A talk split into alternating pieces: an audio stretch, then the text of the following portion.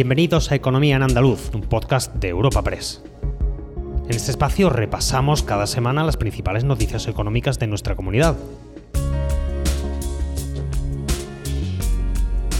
Estos son los temas que han marcado la información económica de Andalucía esta semana.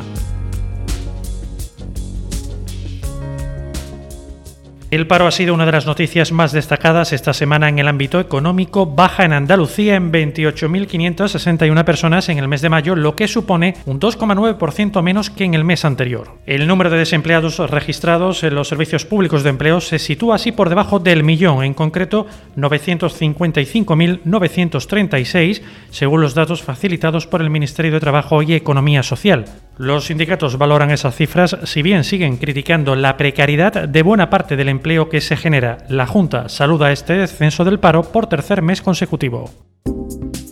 Espacio patrocinado por la Asociación de Trabajadores Autónomos ATA. Como decíamos en nuestra portada, el paro ha bajado en Andalucía en algo más de 28.500 personas. En términos interanuales, el paro desciende en 13.151 personas en el quinto mes del año, lo que representa una bajada de casi el 1,4% respecto al mismo mes del año anterior. UGT valora positivamente estos datos y destaca al mismo tiempo la incidencia de la prórroga de los ERTE y la necesidad de seguir reforzando el escudo social. Critican, eso sí, la tardanza en lograr el acuerdo para la ampliación de los expedientes de regulación temporal de empleo. Óscar Martín, secretario de Formación y Empleo de UGT Andalucía. Valoramos positivamente el descenso del paro registrado conocido hoy, sin que ello signifique que podamos dejar de continuar denunciando cómo esta crisis laboral sigue afectando de manera desmedida a los colectivos y grupos de trabajadores que tradicionalmente han tenido más problemas para acceder a un puesto de trabajo digno o para desarrollar una carrera profesional en igualdad de condiciones. En comisiones obreras, no obstante, ponen el foco en la precariedad de buena parte del empleo que se genera con mucha temporalidad, jornadas a tiempo parcial impuestas por la patronal y mucha rotación. El sindicato habla de la necesidad de que la Junta cumpla con las políticas activas de empleo para mejorar el acceso al mercado laboral de las más de 950.000 personas que se hallan en situación de desempleo en estos momentos. Sergio Santos, secretario de Empleo y Nuevas Realidades Laborales de Comisiones Obreras en Andalucía es el cumplimiento por parte de la Junta de Andalucía de la ejecución de las políticas activas de empleo que tienen que mejorar la empleabilidad de los andaluces y de las andaluzas, de esos más de 955.000 desempleados y desempleadas de nuestra comunidad, para que puedan conseguir trabajo, para que puedan tener más opciones y puedan estar más formados y puedan tener eh, mucho más acceso, mucha más facilidad en el acceso al empleo. En la Junta califican el dato del paro de favorable y destacan que sea la mayor bajada de toda la serie histórica en un mes de mayo. Aún así, reconocen que existen 955.000 andaluces apuntados en las listas de desempleo y que 70.000 trabajadores están en ERTE y no constan, por tanto, en el registro como parados, sin olvidar el actual contexto por la pandemia en el que nos movemos, un escenario extraordinario y novedoso. No obstante, el gobierno andaluz subraya que se está produciendo una recuperación notable por la reducción de las restricciones y la vuelta a la normalidad de muchas actividades que estaban sujetas a esas limitaciones. José Agustín González, secretario general de Empleo y Trabajo Autónomo. Con respecto a los ERTE, hay que destacar que el número de trabajadores afectados sigue bajando de forma importante y ya se ha situado, como decía, en los 70.600 trabajadores. Esto supone 14.200 menos que el mes anterior, que el mes de abril.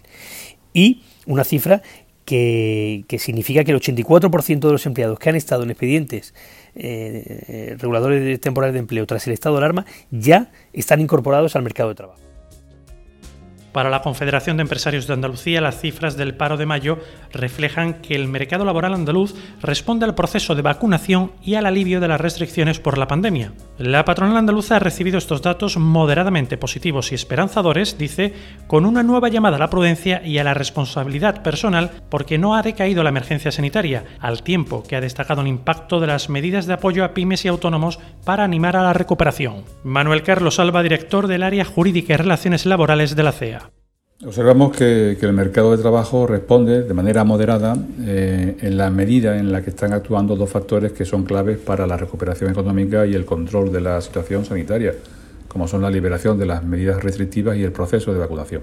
También la puesta en marcha de medidas de ayuda a pymes y autónomos pues está facilitando un poco de oxígeno para volver a la actividad.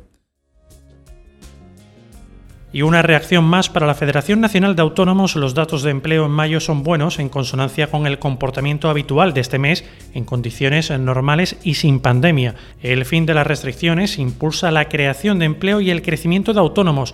En ese sentido, Lorenzo Amor, presidente de ATA, ha subrayado que nuestra comunidad lidere el número de profesionales que pertenecen a este colectivo y ha destacado el incremento de 3.500 autónomos. El mes de mayo nos deja una cifra esperanzadora y alentadora. El fin de las restricciones, el fin de las limitaciones eh, ha hecho que se vuelva a generar empleo, se reduzca el paro. El mes de mayo nos deja unos datos muy positivos, más de 3.500 nuevos autónomos, una reducción del paro en más de 28.000 personas y un crecimiento del empleo en más de 33.000 empleos en Andalucía.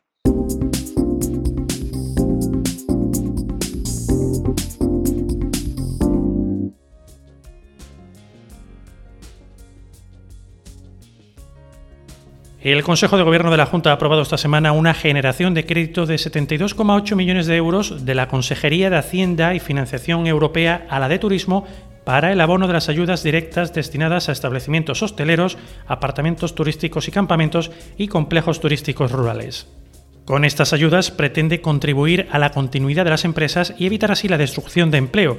Se trata de subvenciones en régimen de concurrencia no competitiva distribuidas en 60 millones para establecimientos hoteleros, 9 para apartamentos y 3,8 para campamentos turísticos y complejos rurales. Las ayudas a hoteles ascienden a 200 euros por plaza registrada con un máximo de 200.000 euros para el propietario.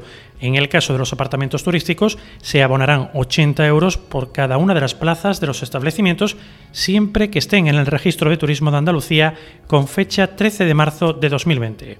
Elías Bendodo, consejero de la Presidencia y portavoz del Gobierno andaluz. Un hotel de 200 habitaciones, 400 camas, podrá, podrá recibirá una ayuda directa de 80.000 euros para compensar el cese de su actividad durante todos los meses de la pandemia. En cuanto a los campamentos de turismo y complejos turísticos rurales con áreas de autocaravana, Ayudas de 3.000 euros para camping, 20.000 euros si cuentan con más de 10.000, perdón, con más de 10 trabajadores.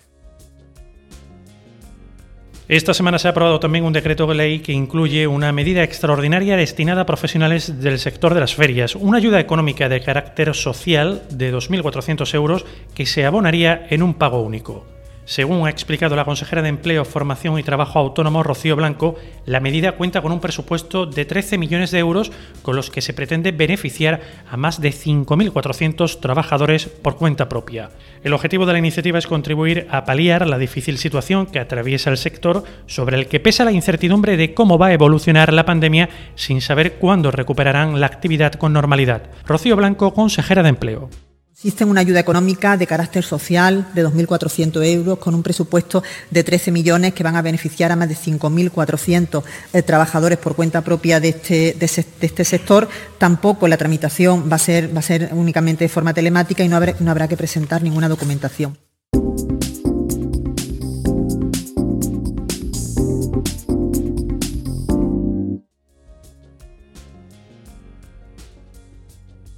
Y al cierre hablamos del proyecto del Centro de Ensayos y Experimentación de Aviones No Tripulados, denominado CEUS, en el término municipal de Moguer, en Huelva. La Junta ha afirmado que siguen los trámites administrativos y por tanto las obras se prevén para finales de año. El consejero de Transformación Económica, Conocimiento, Empresas y Universidad, Rogelio Velasco, ha destacado que está pendiente de la declaración de impacto ambiental por parte del Instituto Nacional de Técnica Aeroespacial, el INTA. En este sentido, una vez que el gobierno andaluz reciba la DIA, empezarán las obras para el soterramiento de la línea aérea de alta tensión. Rogelio Velasco, consejero. En cuanto lo recibamos y entendemos que es en el muy corto plazo, nosotros iniciaremos las obras de soterramiento de la línea de alta tensión que actualmente cruza por el aire por la zona en donde estarán estas instalaciones y en consecuencia que podamos, digamos, los distintos responsables del proyecto, el Ministerio, el Ayuntamiento y desde luego la Junta de Andalucía, podamos seguir avanzando para que esta instalación sea una realidad lo más pronto posible.